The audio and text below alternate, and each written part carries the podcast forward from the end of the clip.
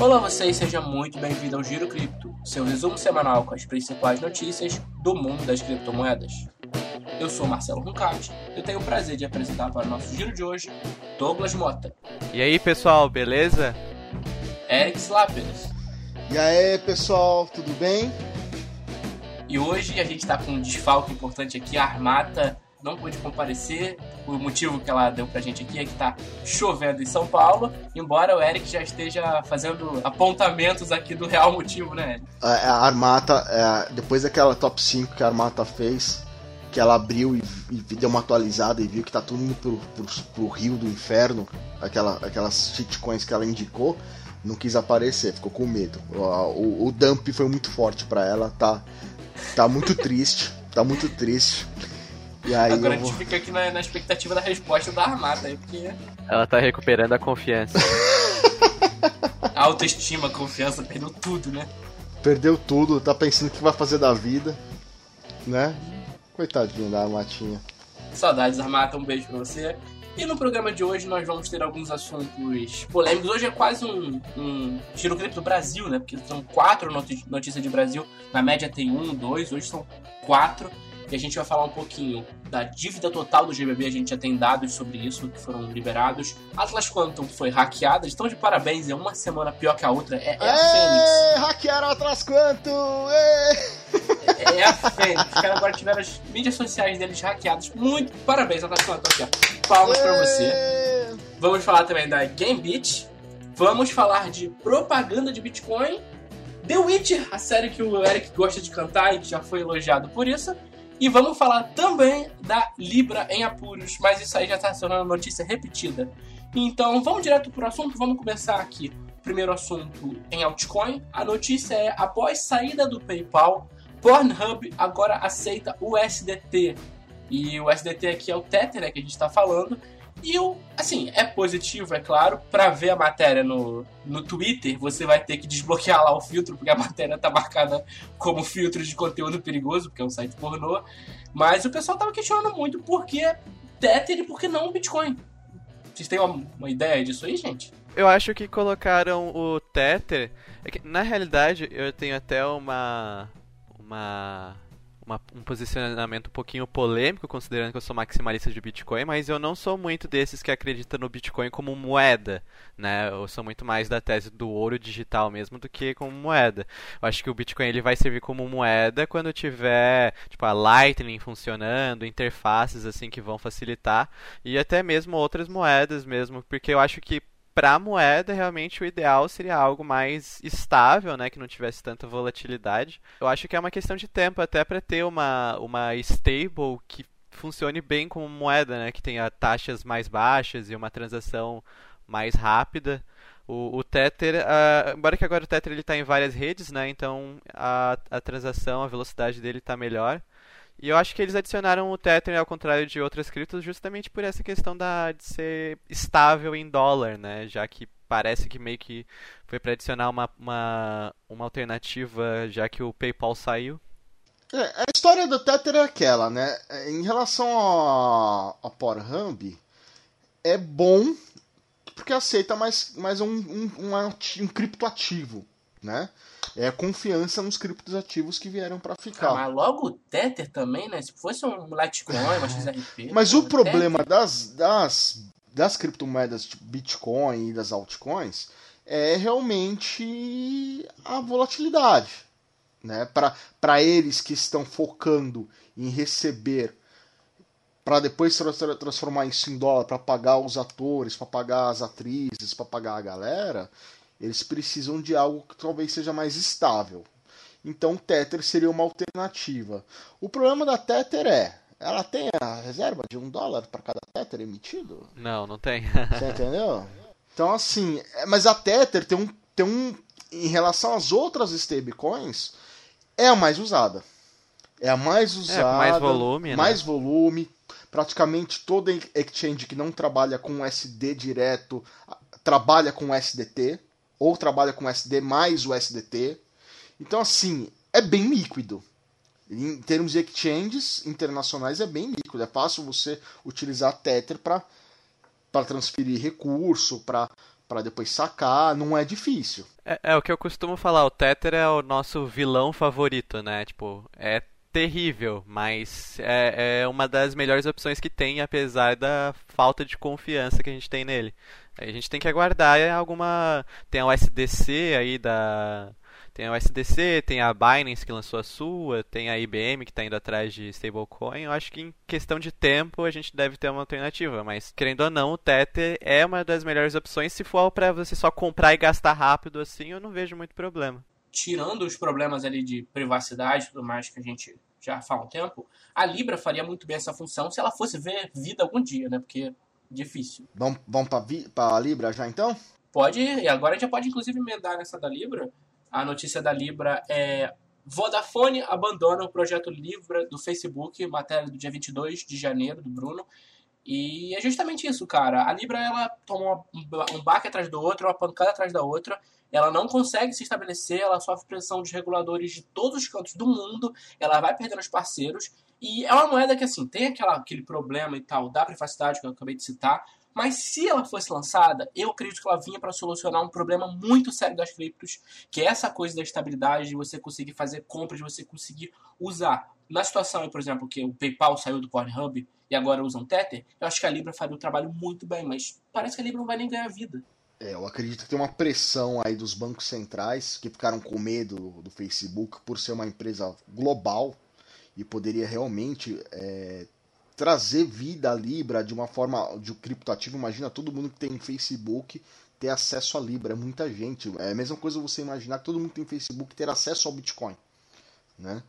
Então, assim, seria uma, realmente uma revolução no mercado e seria realmente uma competição entre os bancos centrais estatais e, vamos dizer assim, um banco central privado que seria o Facebook com a Libra. É, seria revolucionário, seria muito interessante ver essa briga entre, entre, entre ambos, entre a moeda estatal e a moeda, vamos dizer assim, a moeda privada, né?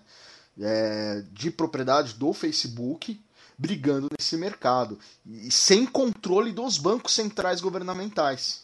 É, é assustador para os bancos centrais estatais ter uma moeda assim, que eles não podem controlar, que eles não podem desvalorizar, que eles não podem mexer nela ou valorizar nela, que não conseguem fazer nada. A sessão da a Libra iria ser algo tão bom, na, na, meu, na minha visão, em termos de criptoativo, porque tem muita gente que está fora do sistema bancário hoje em dia. E o Facebook faria esse papel do sistema bancário. Seria muito fácil você, num banco, na, no, na banca de jornal, comprar uma, um jornal transferindo a Libra pelo, do seu Facebook para o Facebook do perfil da, da cara da banca. Sem governo, sem taxa. Eu acredito que tem uma regulação muito forte dos bancos centrais, uma pressão política em cima das empresas que fazem parte do consórcio da Libra, que era de 28 baixou para 20, para que esse projeto não aconteça ou que retarde ele o mais, o mais possível. Uma porque se, a, se o Facebook decidir lançar a Libra sem sozinha, ela lança. Ela não precisa da, ela não precisa da Vodafone, não precisa de ninguém para financiar esse projeto dela. Ela tem caixa para que se ela quiser tocar esse projeto sozinha, ela consegue. É, eu acho que entra justamente no revolucionário demais para ser verdade. Tipo, dificilmente vão deixar isso acontecer porque justamente seria uma perda de controle muito grande por parte da dos bancos centrais mesmo, né? Então, eu eu concordei muito com o pessoal que tipo desde que a Libra foi anunciada que falava: "Ah, mas cara, isso aqui é muito é muito vanguardista para que deixem isso acontecer". Então, eu acho que a, a, Libra, a maior possibilidade é que não, não, não dê certo mesmo. Daqui a alguns anos a gente só vai olhar para trás assim e falar se é que vamos só nos lembrar. Só por título de curiosidade, vocês têm ideia de quantos usuários tem o Facebook? No mundo. No mundo, o Facebook deve ter pelo menos, pelo menos o que? Um, um bilhão de usuários? Não. Menos? Mais. Mais que um bilhão? O mundo tem, tem 7 mais. bilhões. Tem mais. Fazendo uma pesquisa aqui rápida no Google, o Facebook tem praticamente 2,13 bilhões de usuários. É um terço da população mundial tem uma conta no Facebook. Excluindo perfis fakes e tudo mais. É, não sei se ele está contando os perfis fakes ou não. Vamos dizer que esteja, vai. Vamos dizer que Tá bom, lá, um, um quarto que seja. Mas os perfis fakes não, não, é, não dá 10% desse valor, com certeza. Uhum. Se, se 10% acho que é muito até. É, a Libra ela soluciona um problema que, que a gente tem com cripto, que é aquela coisa de atingir o grande público. O grande público tá lá, tá no Facebook, então assim, uso ia ter, ia ser difundido de maneira enorme. Mas eu lembro que o próprio público cripto tinha suas fortes ressalvas em relação à a, a Libra, e uma delas, a principal, assim, duas. Primeiro, é o Facebook, então a gente tem que ficar com o, pé, com o pé atrás. E o segundo é a questão da privacidade, que a gente, a gente opera cripto, a gente pensa cripto, valorizando a privacidade, valorizando essa questão e da liberdade. E, assim, o Facebook é um. É perigoso nesse sentido. Sim, ó, é 2,13 bilhões no final de 2017. Hoje deve ter mais. Nossa, ainda mais com a aquisição do WhatsApp. É, hoje deve ter tipo, mais. Se você considerar que eles têm que não é só o Facebook, né? Facebook, Instagram, WhatsApp, então a, a base de usuários deles é absurda.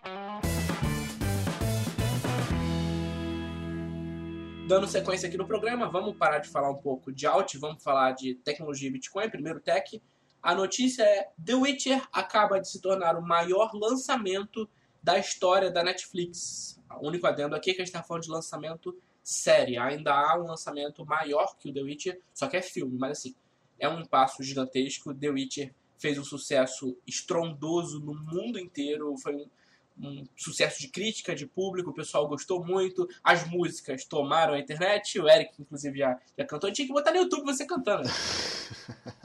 ia ter muito dislike, ia, ia ser banido do, do youtuber por, sei lá, iam denunciar por ameaça à humanidade. Crime de ódio. É, crime de ódio. Ameaça ao ouvido da humanidade. E a série foi muito bem, ela se tornou agora o maior lançamento. São 76 milhões de pessoas em 30 dias que assistiram The Witcher. Então, assim, é um número avassalador, é sensacional, é enorme. Isso favoreceu a Netflix, que ela agora divulgou um balanço financeiro do quarto trimestre mais positivo do que era esperado, sendo que ela está num momento difícil, com muita concorrência. Então, The Witcher chegou no momento bom. Dê um trocado pro seu bruxo. Eu acho, eu acho interessante isso porque foi uma adaptação que foi fiel, né? Tanto ao material original, quanto até pode-se dizer o jogo, que também era, tinha certa fidelidade ao material original, e mostra que, tipo, uh, que hoje em dia a gente vê muita adaptação, mas que acabam decidindo ir para um caminho totalmente diferente, criar uma coisa nova e geralmente isso dá errado, né? E aí foi uma adaptação bem fiel até que deu tão certo assim, eh, agradou os fãs antigos, agradou pessoas novas, mostra que dá pra ser, ser fiel ao material original que fez sucesso, é, é uma boa ideia, assim. Ô Douglas, você consegue falar o nome do autor dos livros? não, não. Máximo chamo de Andrei. Andrei. Ué, que tu é lá daquelas bandas do, do Oriente da Europa, né? É, mas não sou da Polônia, não. Não consegue falar, a xenofobia aqui também. Tá dizendo que todo, todo mundo da não. região é a mesma coisa. Ninguém consegue falar o nome do cara. Mas tem um dado interessante, né? É, eu tenho um pouco de medo em relação a isso. Uma porque a gente vem de uma adaptação é, final Game of Thrones, né? Que foi uma série da HBO muito boa, todo mundo gostava, mas que o final foi um pouco decepcionante para a comunidade. Não, um pouco decepcionante um para a comunidade, meu, foi uma bosta. Cara, eu até falo, se eu tiver, se a última temporada de Game of Thrones fosse a primeira temporada, eu teria assistido tipo dois episódios no máximo e nunca mais ia tocar naquele. É, é, tipo isso. É, e aí e tem uma outra preocupação também, que a Netflix tem uma tradição de cancelar séries no meio do nada, do nada né? Ah, isso é. Eu sou órfão de Marco Polo até hoje. eu, eu ia citar Marco Polo. É muito bom. Eu gostei. Eles gastaram uma nota para fazer aquilo. Era muito bonita a série.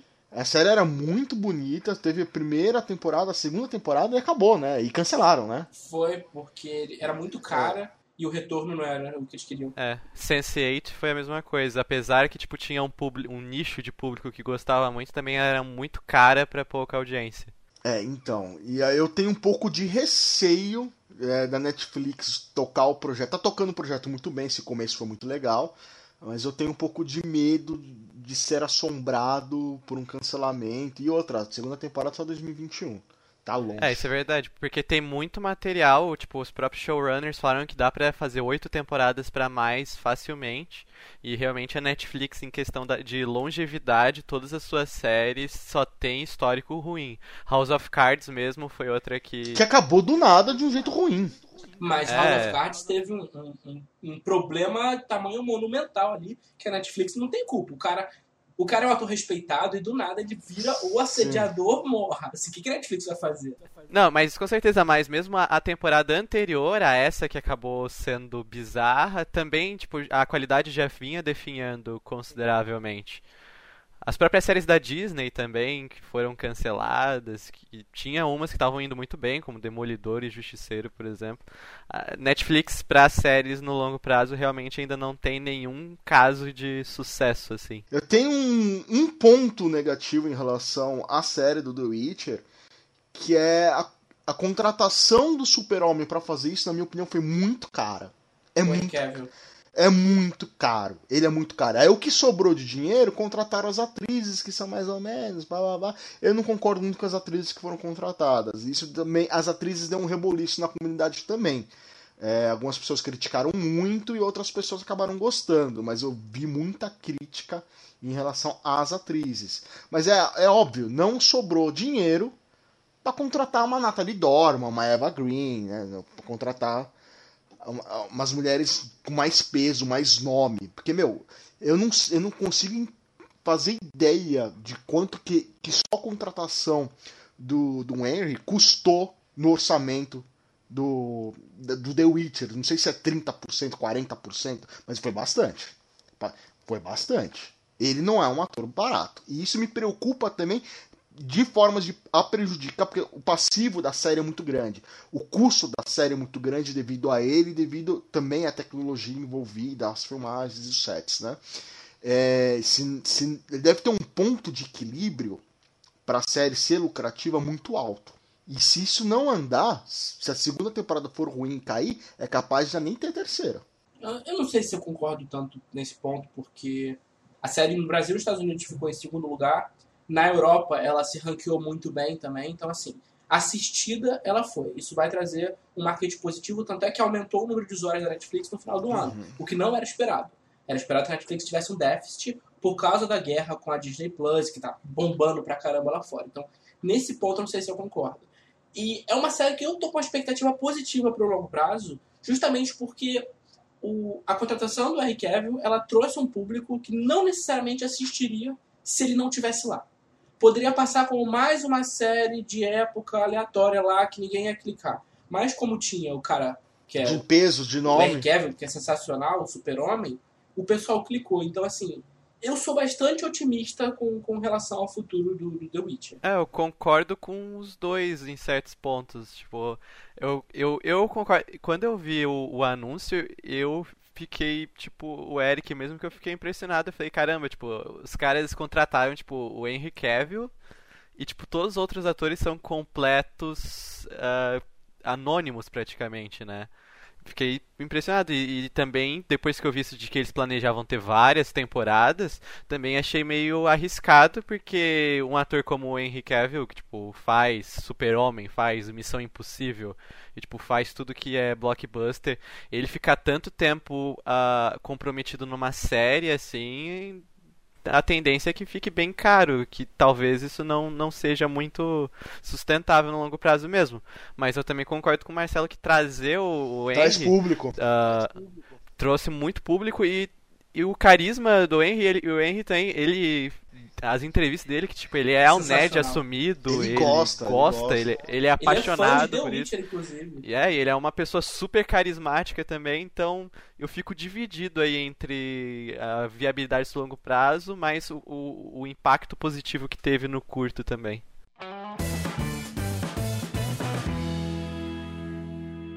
Vamos falar de Bitcoin agora? A notícia é: propaganda de Bitcoin é vista por milhões de pessoas em jogo do Liverpool. Hoje a gente só tá falando de coisa boa, videogame, falando do Pornhub, agora eu falo de futebol. Parece um programa no bar isso aqui. O, o, o próximo tópico é cerveja, Marcelo? Não é, mas pode colocar na lista. E aqui a notícia é bem bacana. Ah, no caso, é uma propaganda da eToro. apareceu na Premier League, um jogo de enorme importância, Tottenham e Liverpool. Foi na casa do Tottenham, o jogo passou em Londres. E o Bitcoin ficou em destaque lá naquele painel, aquele painel que fica no fundo do campo, sabe? Para televisão. Então, é um painel de destaque. Os números não são bem certos sobre quantas pessoas chegaram a ver essa propaganda, mas são milhões. A gente pode estar falando talvez de uma centena de milhão de pessoas que assistiram esse anúncio.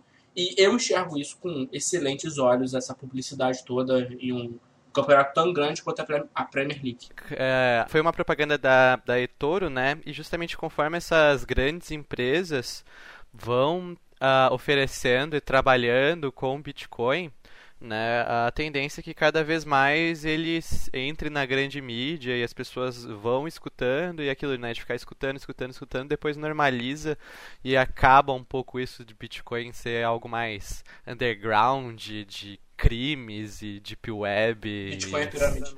É, é pirâmide eu nem vejo tanta. É aqui no Brasil que a gente acaba falando mais, porque aqui tem muito, né? Mas, tipo, na Europa, Estados Unidos da vida, tipo, não tem tanta associação assim de Bitcoin com, com pirâmide. Não, o pessoal não cai lá tanto em Ponzi quanto aqui hoje em dia.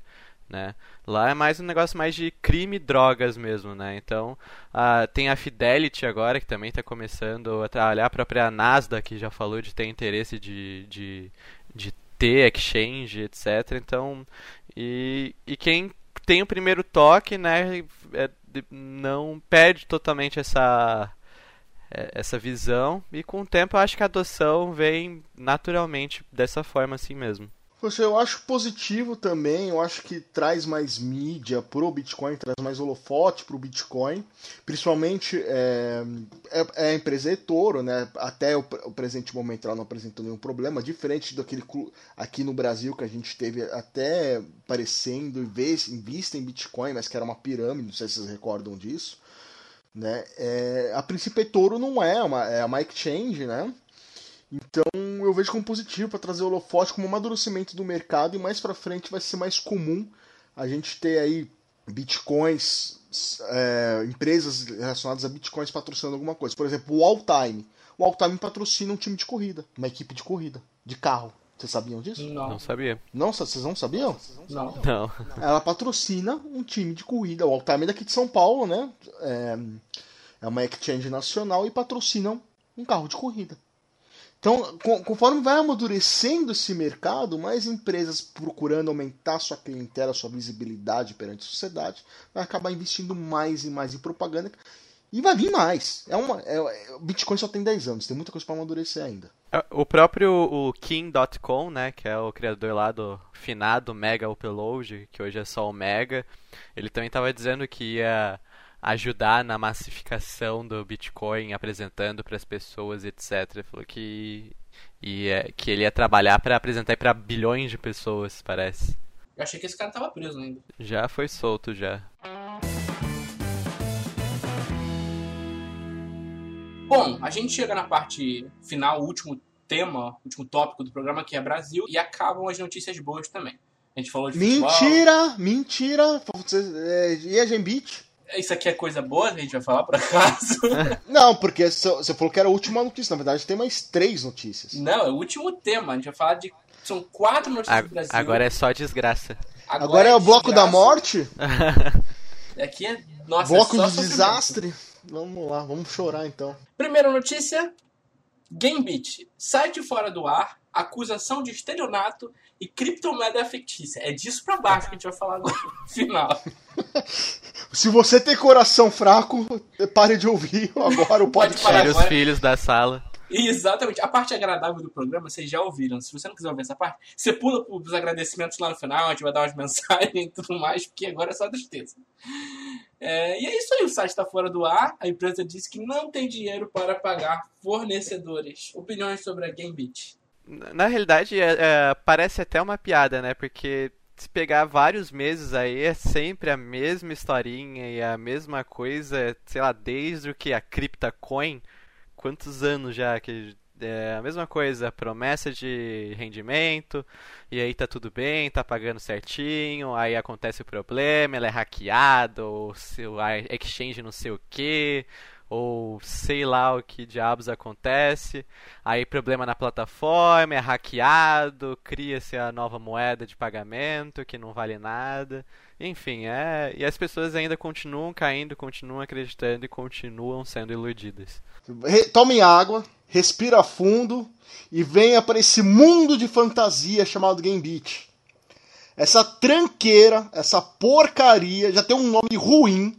Meu amigo, você colocou a do, do dinheiro que você tem, que você trabalhou tanto para colocar numa empresa que chama Game Beat. Você, nenhum nome os caras põem um nome bom para te agradar. Nenhum nome é bom. Mas os caras querem e negocie coins. É, eu não espero mais nada. Negocie coins já era tenebroso também, né? É, os caras precisam contratar uma equipe de marketing melhor. Não tem, Tem jeito. um grupo chamado Bitcoin Banco que não é um banco? É, é verdade isso. Então assim, meu querido, é, você já entrou numa pirâmide. Já, já tinha lá prometendo a porcaria do rendimento. Toda vez que você ouve rendimento, no, novamente eu vou falar aqui a gente tá muito, o brasileiro ainda é muito atrelado àquela cultura de banco, de que tá acostumado a ir pro gerente do banco e falar: Eu tenho dinheirinho aqui, eu queria investir. O que, que a gente tem? Ah, a gente tem renda fixa, senhora, tá dando mais ou menos 1%, você não precisa nem se preocupar. Ah, então tá. E a pessoa acha que o Gambit é igual, que o Gambit é um banco, tipo gigante, igual Bradesco, Itaú, Santander, o raio que for, que a pessoa vai colocar o dinheirinho lá e vai render igual poupança. Porque é o que essas empresas desgraçadas, malditas, salafrárias, vagabundas falam pro seu cliente. É aqueles líderes multinível do inferno que veio para trazer Satanás na vida das pessoas. Que fala que, que, que vende essa ideia para você que não tem que não tem um mínimo de educação financeira. Te vende a ideia que a poupança poupança, é uma, tipo uma poupança em criptomoeda. Fica falando, ah, valorizou tanto. É, um, é a nova revolução. É uma revolução, mas ela não funciona assim dessa forma. Ela não funciona assim dessa forma. Então, meu querido, vamos lá. Você se lascou. A empresa quebrou, sumiu. Mais uma vez. Ministério Público Federal tá. Finalmente, é, Marcelo, Douglas, pode até comentar isso, porque fazia tempo que eu não via uma atuação dos órgãos governamentais em relação à pirâmide. Por exemplo, aqui nesse caso a gente tem o MPF, Ministério Público Federal. A gente teve em relação a algumas outras, como por exemplo o Atlas, uma atuação da CVM. Antigamente, há dois anos atrás, isso não acontecia. Ou acontecia. É, e aqui a gente tem uma acusação bem séria que é de estelionato. Já está no nível acima do que estão acusando a Atlas, por exemplo. Já Interessante pensar nisso. Vocês estão acusando a Atlas de ser estelionato? Aqui na matéria, sim. E você tem dúvida disso? e alguém nesse mundo tem dúvida que a Atlas era. Meu!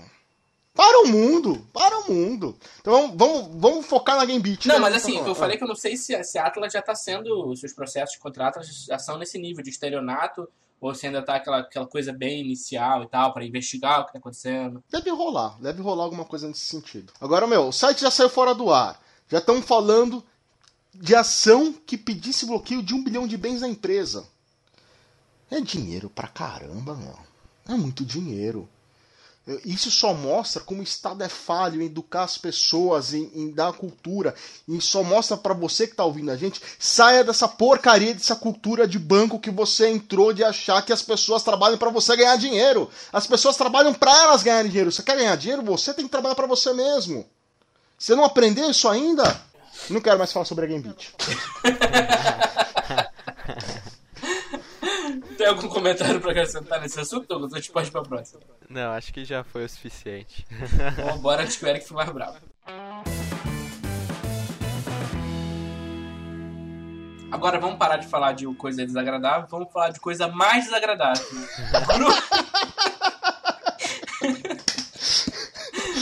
Vamos falar duas notícias como uma só, porque eu não tenho paciência, não tenho saco para falar de duas notícias do grupo de Banco junto, gente. Desculpa, não consigo. Já, a gente já fala disso há muito tempo, não consigo. Vai ser uma só e é assim que vai ser. A notícia primeira é: Grupo Bitcoin Banco anuncia sua nova plataforma de negociação de bitcoins. E a segunda notícia é: Grupo Bitcoin Banco deve cerca de 2,7 bilhões, segundo os dados da recuperação judicial. O- que o, fundo ali não, não tem fundo mais nenhum, o poço já vai ser cavado ao infinito, todo mundo já sabe. Mas comenta aí sobre essa nova plataforma de negociação aí. Vai, Douglas, que eu vou tomar água. Tá até respirando já pra falar. Eu- achei. Eu, eu achei interessante que pelo menos eles estão com a noção de que ninguém tá confiando neles mais, né? Pelo menos isso. Porque essa Zater ah, é P2P sem custódia, né? Parece que os bitcoins não passam pela, pela, mão, pela mão deles. Então dá pra ver que eles estão com uma mínima esperança de que alguém vai realmente usar isso. Porque se fosse alguma coisa que precisasse depositar qualquer valor neles, que aliás eu acho que a Negocicoins e a TMBTC ainda dá pra depositar lá, né? Ah, eu vi um monte de desavisado ainda depositando lá sem saber que não tava tendo saque. É o nem new player, é o new player. é, eles estão querendo, tipo, ah, nada aconteceu, aqui, ó, uma- um novo negócio e ainda se vendendo como extremamente inovador e não sei o que, mas eu, eu, eu, eu, eu ia falar que é coragem quem for usar isso aí, mas não dá pra. é, a gente não deve co- confundir coragem com burrice, né? Porque usar qualquer coisa do Bitcoin Banco depois de tudo, pelo amor de Deus. É, é aquela frase do me engane uma vez e você é um idiota. Me engane 84 vezes e eu sou o idiota. Vai, Eric, dá o seu rage. Eu sei que você tá pronto, ele tá coçando a barba, ele tá pensando ali. que- Qual nome eu vou chamar o Claudinho hoje? Não. O, o, o que falar do grupo. É, uma- é mais uma plataforma que se cria. Eu vou te falar o que eu acho. A, a, a trancaria, a porcaria que eu acho. Porque nem tudo. E tem o valor também da recuperação judicial que vocês não comentaram. 2,7 bilhões é muito dinheiro. Muito dinheiro. Eu acho que esse, esse valor aí do, da, da recuperação judicial provavelmente provavelmente o Cláudio, que ele tinha falado do prejuízo anterior, deve ser coisa de depósito e etc, né? Ele meio deveria estar ignorando ali o giro infinito. E aí talvez isso da, da, da recuperação judicial seja o valor do, do giro, que aliás era absurdo, né? É, Eu até, tipo, no primeiro momento eu vi o pessoal falando, ah, eu perdi não sei quantos milhões no, no Bitcoin Banco, não sei o que, e eu ficava, caramba, mas o cara ele perdeu tanto dinheiro assim. Mas depois eu descobri que o pessoal girando que nem um animal ali na, na plataforma, os caras. Caraca! Girando igual um animal, velho. Tipo, os caras faziam, tipo, 10, 20, sei lá Ah. quantos por cento ao dia. Tipo, gente que, tipo, ah, com mil reais, quando vê o cara tava, tipo, com 100 mil reais em um mês. E aí depois ele falou, nossa, não, eu perdi 100 mil reais no, no Bitcoin Bank. Falar, meu filho, isso aí é dinheiro de Monopoly, né? Tipo, inocente foi achar que isso alguma vez era realmente dinheiro seu. Não, tem uma galera que cobra esse dinheiro aí. É, o não, cara colocou o 10 cara- mil e tem 100, ele acha que ele tem que receber os 100, porque ele ficou lá no, no giro, lá, igual um bambolê, sabe? Não, aí o cara, ele tá... Tá na Disney completamente, né? É, Pelo ele não quer os Deus. 10 mil, ele não quer recuperar o que ele perdeu, ele quer o lucro. Então aí, aí hoje em dia até eu vejo o cara falando, ah, eu perdi não sei quantos milhões no Bitcoin Banco. Eu nem fico, eh, porque vai saber, o cara colocou 10 reais e tá com 10 milhões ali, nada me surpreende mais. É, o Cláudio tinha dito que a dívida era de cerca de 507 milhões, aproximadamente. Aí agora, oficialmente, essa dívida é de quase 3 bilhões, 2,7 bilhões. É muito dinheiro, assim. É contar os dias para declarar falência do GBB e a gente falava em março, maio, vai ser mais ou menos nessa fase aí. Eram seis meses de quando foi aprovada a recuperação judicial, então tem que contar lá de novembro ou dezembro, não sei quando foi. Não, vamos lá. Grupo Bitcoin Banco anuncia só uma plataforma de negociação de Bitcoin. Eu vou te falar que, qual os Bitcoins que eles vão vender aí. Eles vão falar, eles vão falar que é P2P, descentralizado. É os BTCs que ele te roubou que ele vai pôr ali pra vender. Ele vai desovar ali. Vocês têm dúvida que ele vai desovar ali? Alguém tem dúvida disso? Ele vai vender o próprio Bitcoin que ele roubou de você pra você. E mais caro. A Zata Capital é uma empresa que pertence ao grupo Bitcoin Banco, só pra deixar isso bem claro, tá, gente? Meu, ele só tá tirando de uma carteira, colocando em outra e vai falar: ah, é P2P, é o, é o Claudinho vendendo pra você os seus próprios bitcoins. Porque depois, quando chegar na justiça, ele vai falar: não fui eu que vendi, aconteceu alguma coisa, eu fui hackeado. Eu fui hackeado, a empresa foi hackeada. É isso que ele vai falar. Que na verdade é os seus BTCs que tá lá. Mas como é que o hack de, se eu não me engano, era 50 milhões? Como é que o hack de 50 milhões virou 2,7 bilhões em dívida? Que aliás, hack é até, eu até eu fico até triste de, de, chamar isso de hack, porque era um negócio que o cara simplesmente clicava em dois botões ao mesmo tempo, né? Tipo, era um negócio muito impressionante. Fica aqui uma menção que a gente tem um programa, a gente já gravou uma linha do tempo de toda a cronologia envolvendo os eventos do Bitcoin Banco desde 2017. Então, dá uma olhada, tá aqui no podcast, eu vou deixar o link lá, o link principal do programa, então dá uma olhada. O Gustavo participou com a gente, ele era cliente do grupo Bitcoin Banco, e ele fala, inclusive, que ele entrou com capital lá, não lembro quanto ele falou, se ele falou que era 20 mil e tal, e ele saiu com lucro enorme, enorme em relação enorme. ao que ele pegou. Então, assim, nem todo mundo perdeu, teve gente que ganhou. E ele fala disso no podcast aberto para todo mundo dá uma escutada lá depois. É, vamos só focar nesse lance do que o do grupo, do grupo Bitcoin Banco não está ajudando a recuperação judicial. Qual é o fim disso? Falência. Não vai ter de quem cobrar, tá, queridos? Você não abriu seu processo ainda? Você não, não fez nada ainda? Faça. Que nem vocês falaram que teve gente que ganhou, eu acho que é justamente isso que fez a Negocicoins e a Atlas serem problemas tão grandes, porque a pirâmide, quanto mais certo ela dá, mais gente ela vai trazer, né? E aí a Atlas mesmo, que durou. Foi dois anos, um ano e meio, sei lá. Uh, e tipo, quanto mais o tá pagando certinho permanece, mais uh, o pessoal traz mais gente, né? E aí tem um pessoal que fica apaixonado, acha que aquilo vai durar para sempre. Eu, eu, lembro de conhecer muitas pessoas que se chamavam traders, simplesmente porque ficavam apertando três botões ali na Negocie Coins. O que, aliás... fala que dá para treinar uma criança para fazer aquilo ali. Não, com certeza, tipo, é ridículo. E aí até o que eu falei, tipo, e quer fazer uma nota bene aqui, que não, não chamei quem. Uh, é, agora... Quem girar. não chamei quem girar a, lá de animal. A pô. cada giro cripto, o giro. Como é que o Marcelo disse? Cada giro cripto. A cada programa a gente perde um nicho de público diferente. a gente perdeu o pessoal que, tava, que foi enganado no. Não, o Douglas ele veio substituir a Armata com propriedade, sabe? Ele não tá deixando nem um pouco atrás. é, não é à toa a Armata me, me chamou para substituir ela, sabe que somos. Sabe que vai conseguir ofender alguém de uma maneira, né? É, somos discípulos da mesma pessoa. Mas daí, uh, não chamei quem.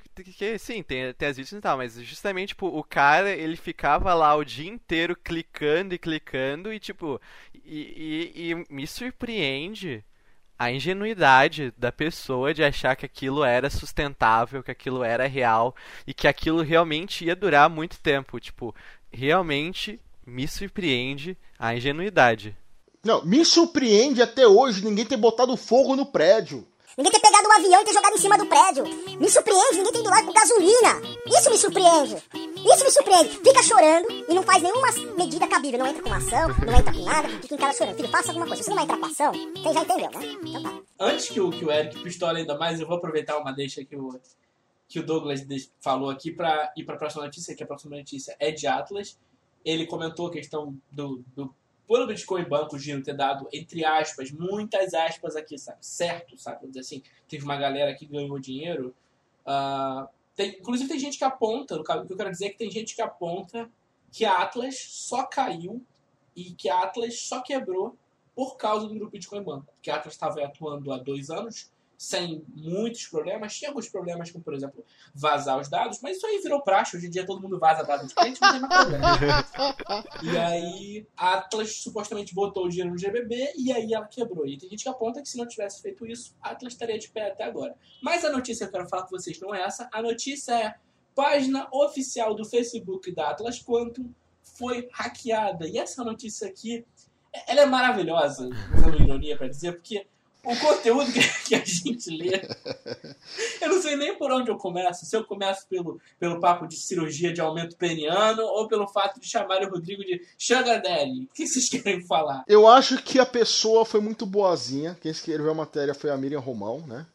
E eu acho que a pessoa foi boazinha, porque normalmente eu falo em fogo, né? E ela foi lá e foi educada e e hackeou, não machucou ninguém, não, não assassinou ninguém, ninguém morreu por causa disso, não, nem, nenhum prédio foi destruído, nenhum avião sequestrado, entendeu? Assim, é um crime sem vítima que chama a atenção para Atlas, mas também não resolve o problema. mas que foi engraçado, foi. Isso só mostra o seguinte: se os caras conseguem ter, o, ter a porcaria do Facebook hackeado, velho, olha onde você deixava os seus bitcoins. A gente estava questionando aqui em off, Douglas e eu, sobre, sobre é, a palavra no título, hackeada. É, essa matéria passou por mim antes de ser publicada, é, eu dei o aval para a Miriam publicar. E assim, eu achei melhor realmente publicar com hackeada, porque a gente não tinha como provar que foi outra coisa. Mas cá pra nós que isso não foi hackeado coisa nenhuma, né? Isso é, isso é ex-funcionário. Isso pra mim tá, tá. Isso para mim tá com cara de funcionário. Ou é de social media demitido. É, ou esse funcionário ou, ou funcionário ainda atual que tá sem receber. É, com certeza. É, não dá para afirmar, mas, meu Deus, duvido que não seja. Como aqui o programa tem outra dinâmica, a gente pode falar. Tipo assim, eu não acho que foi hackeada. Opinião aqui, gente, não, opinião eu não, eu não acho que foi hackeada. Mas no site eu não podia dizer pra Miriam falar, não, Miriam, não foi hackeada coisa nenhuma, essa bosta. Diz aí que foi. Não posso, entendeu? Mas pra mim não foi hackeada coisa nenhuma, pra mim isso aí funcionário. Uhum. Que eu, eu falei também com o Douglas. O pessoal de lá não é muito inteligente. Então ninguém deve ter nem mudado a senha. Aí o funcionário foi lá, tá puto, uhum. foi demitido, não recebe salário. E aí colocou lá umas verdades sobre o Rodrigo, aumento peniano, esse tipo de coisa. Sugar Daddy. Mas Parabéns pela criatividade, foi bem, bem engraçado. Eu, eu acho que a gente tem que mudar o nome de Atlas Conto pra Múmia. Muda pra Nubis. Ah, não, pera. Mas não era Fênix que eu ouvi um papo desse aí que Atlas era uma Fênix? Não, esse é o projeto Fênix, né? Pra voltar das cinzas. Eu, eu, pra mim, eu considero como uma múmia. A múmia querendo sair do sarcófago pra pegar o vivo. Filme de horror, de terror. De terror. Não, tem, eu não vejo de outra forma. Eu, eu, eu, vejo, eu vejo claramente uma múmia escrito assim, Atlas quanto na múmia, levantando um sarcófago assim, os clientes andando assim na cidade, vivendo felizes tal, contentes, e as múmias andando assim, escrito Atlas quanto nela, assim, a ah, Fênix assim, tipo tentando pegar os caras como se fosse zumbi, sabe, querendo comer os, comer os bitcoins da galera, sabe, ao invés de comer o cérebro, quer comer os bitcoins. É assim que eu tô vendo a Atlas ultimamente.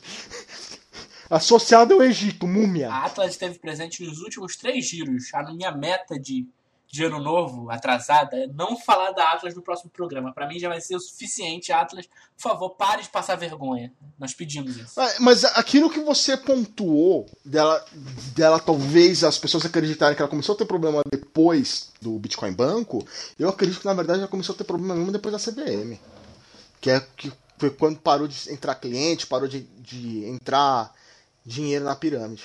Não sei, viu? Eu sou bem adepto dessa teoria da, do Bitcoin Banco também. Que o Bitcoin Banco caiu, caiu tudo depois muito rápido. A 3xBit, a Atlas, tipo, é muita coincidência, é muita coincidência para ser coincidência. É. E assim, não tem transparência de lado nenhum. O Bitcoin Banco não dá os números e os nomes certos, a Atlas também não, a TraxBit não dá. Hoje, então... a, a, Atlas falou, não falou nada sobre o, o comunicado das exchanges internacionais falando que, que ela não tinha conta, falando que ninguém foi hackeada. Ela, ela fez um vídeo falando que tinha saldo, e aí as exchanges, alguém perguntou no Twitter das exchanges e ela falou que não, que aqueles vídeos eram fakes e tal. Até hoje ela nem se reportou sobre ela não tá nem preocupada em falar sobre isso.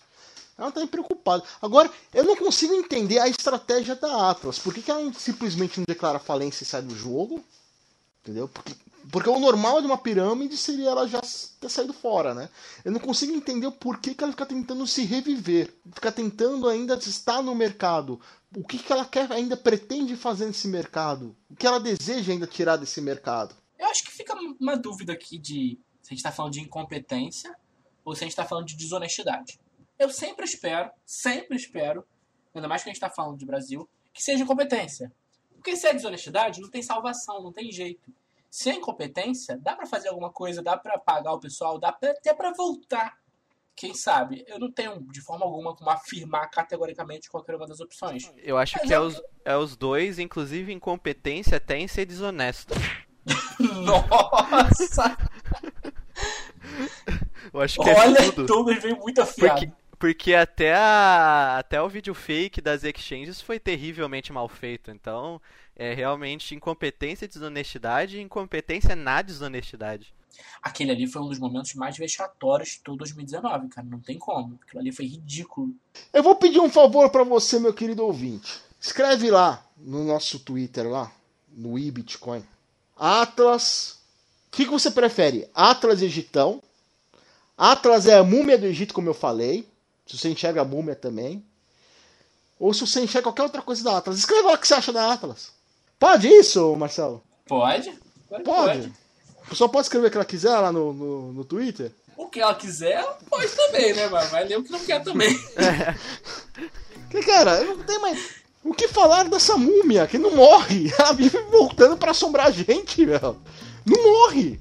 Ela não vai embora da nossa vida. Eu acho que daqui a gente fecha o, giro Tragédias Brasil, porque não aguento mais falar de pirâmides, não aguento mais falar de Atlas GBB. A Gambit, pelo menos, aí ela foi uma novidade aqui negativa no nosso programa. Mas a, a pena é que ela escolheu o, o, o pior nome de super-herói possível dos X-Men. Né? ah, piada! Meu Deus. Coitado do Gambit, meu Deus.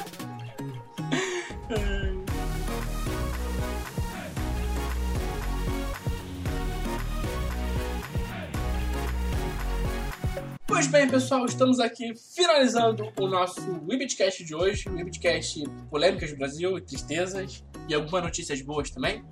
Eu quero agradecer aqui a participação do Eric e do Douglas. Pessoal, por favor, suas considerações finais. Obrigado para quem aguentou a gente até agora. Mais um podcast aí que você aguenta a gente até o final, para quem conseguir aguentar. Depois desse show de horror do final, o comecinho tava legal, depois a gente tem que falar umas verdades aqui sobre, sobre o mundo que acaba acontecendo, né? Brasil sempre tem umas coisas ruins pra gente falar. Não tem jeito. É triste, mas tem que ser falado. É, espero que esse ano, a gente tá no começo do ano ainda. Vamos fazer um ano diferente, pessoal. Não vamos cair em piramidão, não. Vamos fazer diferente, vamos ganhar dinheiro, vamos fazer outra coisa, sei lá. Acho que é tarde demais, você tá pedindo. É tarde. tá todo mundo sem dinheiro já. 23 dias já foi o suficiente pra comprometer o resto do ano. Que ano de bosta, velho. Que... então, então se prepare, meu querido ouvinte. Se prepare. É mais um ano de merda. É mais um ano que eu queria te desejar que fosse um ano bom, mas assim, vai ser um ano bom. Tenta pensar coisas boas, mas se prepare que também vai ser um filme de terror. No final você tem que sobreviver. no final tem que sobreviver. Sabe qual é o nome disso, Eric? Vida. Vida as pessoas morrem, as pessoas perdem dinheiro, as pessoas. Meu Deus do céu. Mas assim, é, se você se sentiu ofendido aí com o nosso amigo Douglas, escreve lá no Bitcoin também. Dê sua resposta para ele.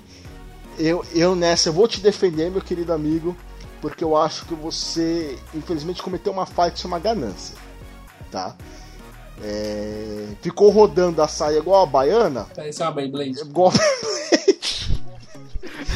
É, e aconte, aconteceu o que aconteceu, ninguém queria que acontecesse, mas aconteceu, obviamente você também não queria. Então, se você quiser xingar o Douglas também, ela pode xingar. Tá liberado. Tá liberado, a gente não liga, será muito bem-vindo. Ô, ô Marcelo, a gente podia fazer um quadro da gente lendo os comentários horríveis e respondendo a comentários, né? Oh, seria bacana aí. Seria interessante. Mas só vai ter comentário malhando a gente aqui, cara. Nem todos são tão positivos. É, faz parte da vida, né? Faz parte da vida. Então tá. Tá bom, pode fazer o seu, seu finalização aí. Agora tenta corrigir a, a porcaria que você fez. É, sem ofender ninguém, é, Douglas, tenta, tenta corrigir a porcaria que você fez. Mais uma vez, a gente perde público. Ouvintes do podcast semana que vem, do, do próxima semana, depois desse giro cripto. Menos 10. eu, eu, eu, o Marcelo ainda vai ter que fazer um quadro ele vai ter que fazer o de frente com a Armatinha. E a pergunta que a Armatinha vai fazer pro, pro, pro Marcelo é como é que o podcast, o Giro Cripto, ainda não foi finalizado? Eu acho que é porque o dono do podcast não ouve. Quantos processinhos já chegaram? Não é possível, velho. Vai, Douglas, finaliza a tranqueira que você fez, a porcaria que você fez. Tenta salvar agora, vai. não, mas ficou gravado que eu disse, girando que nem um animal, e não que... Ele reforçou. Qual? Boa defesa do seu lado, Douglas. Não necessariamente ofendendo quem fez isso, porque tem vítima mesmo, tudo bem. Mas é isso, acontece. Se alguém se ofendeu, eu só lamento. eu falar, me desculpa, tipo, Seu salame-mesa. É, é, Enfim, eu queria agradecer aqui mais uma vez a participação no podcast, foi bem legal. Talvez eu crie alguns inimigos depois de hoje. Deixa o seu acontece. Twitter, deixa o seu Twitter pro pessoal ir lá. Fala o seu Twitter. É, ah, não, o Twitter eu, eu não uso, mas quem quiser tem lá o arroba dogtrading no, no Instagram, tem lá o Telegram se quiser me fechar na porrada no, no chat. Lá o, a- a- é o arroba dogtrading também, arroba dogtrading em tudo, no YouTube, no Telegram, vamos lá que pode me xingar que eu não bano em 5 minutos. Eu deixo um pouquinho.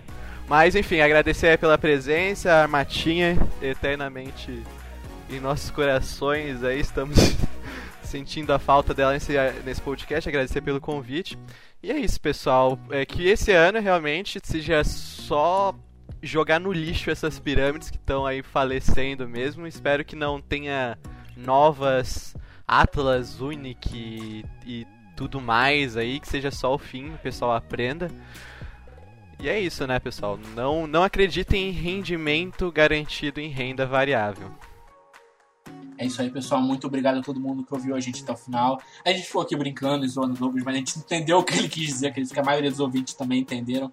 Foi um programa extremamente divertido. A gente deu muita risada aqui em off também. Então, muito obrigado a todo mundo que está com a gente. É, participa, interajam, manda sua mensagem. A gente está sempre aqui acompanhando, a gente lê todas as mensagens. O Eric pede bastante também. Manda um beijo lá pra ele. Fala, Eric, você canta muito. Você tem que ir pro The Voice com o. Gente, isso aconteceu Depois mesmo. desse giro aí que o, que o Douglas falou, vou até cantar pra tentar amenizar, melhorar a sua vida, querido. Pra entrar mais doçura no coração do nosso O Rage vai ficar só focado É. em ti. É, o Douglas assistiu The Witcher? Não, não assisti, mas eu ouvi a música assim. Vou cantar, vou cantar. Faz, faz o barulho aí, faz a musiquinha, vai. Vai, Marcelão. Deu um trocado pro seu bruxo, ó vale abundante, ó vale abundante. É, é assim que tem que finalizar o podcast, porque senão vai ficar muito ruim o, giro aí. Valeu, pessoal. Um beijo a todos e até a próxima semana.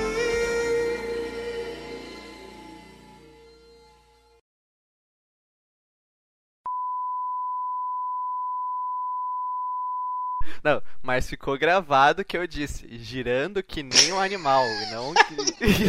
Ele reforçou. Qual- Boa defesa do seu lado, Douglas. Douglas, me fala qual é um animal que fica girando, meu amigo.